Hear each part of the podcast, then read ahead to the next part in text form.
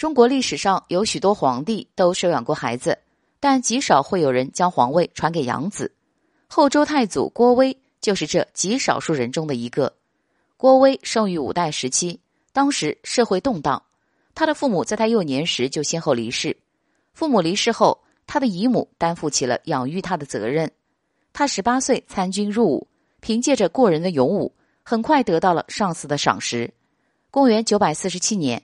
刘知远建立了后汉政权，他因为有功于刘知远，所以被其擢升为枢密副使，做了军队的高级将领。刘知远病逝后，他的儿子刘承佑继承了帝位。五代时期，朝代更迭十分频繁，而这频繁改朝换代的原因之一，就是武将权柄过重，所以皇帝往往不放心自己手下那些手握重兵的武将，刘承佑也不例外。他对郭威等功劳卓著的大将十分疑忌，因此就想出了一个一石二鸟之计，想要将那些手握重兵的将领一起除掉。但他弄巧成拙，反而激起了兵变。恼羞成怒的他，就下令灭掉了郭威的满门。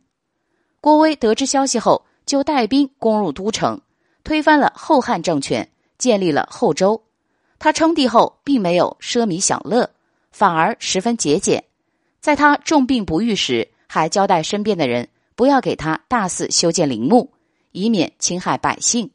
后周在他的治理下，国力得到了快速的提升。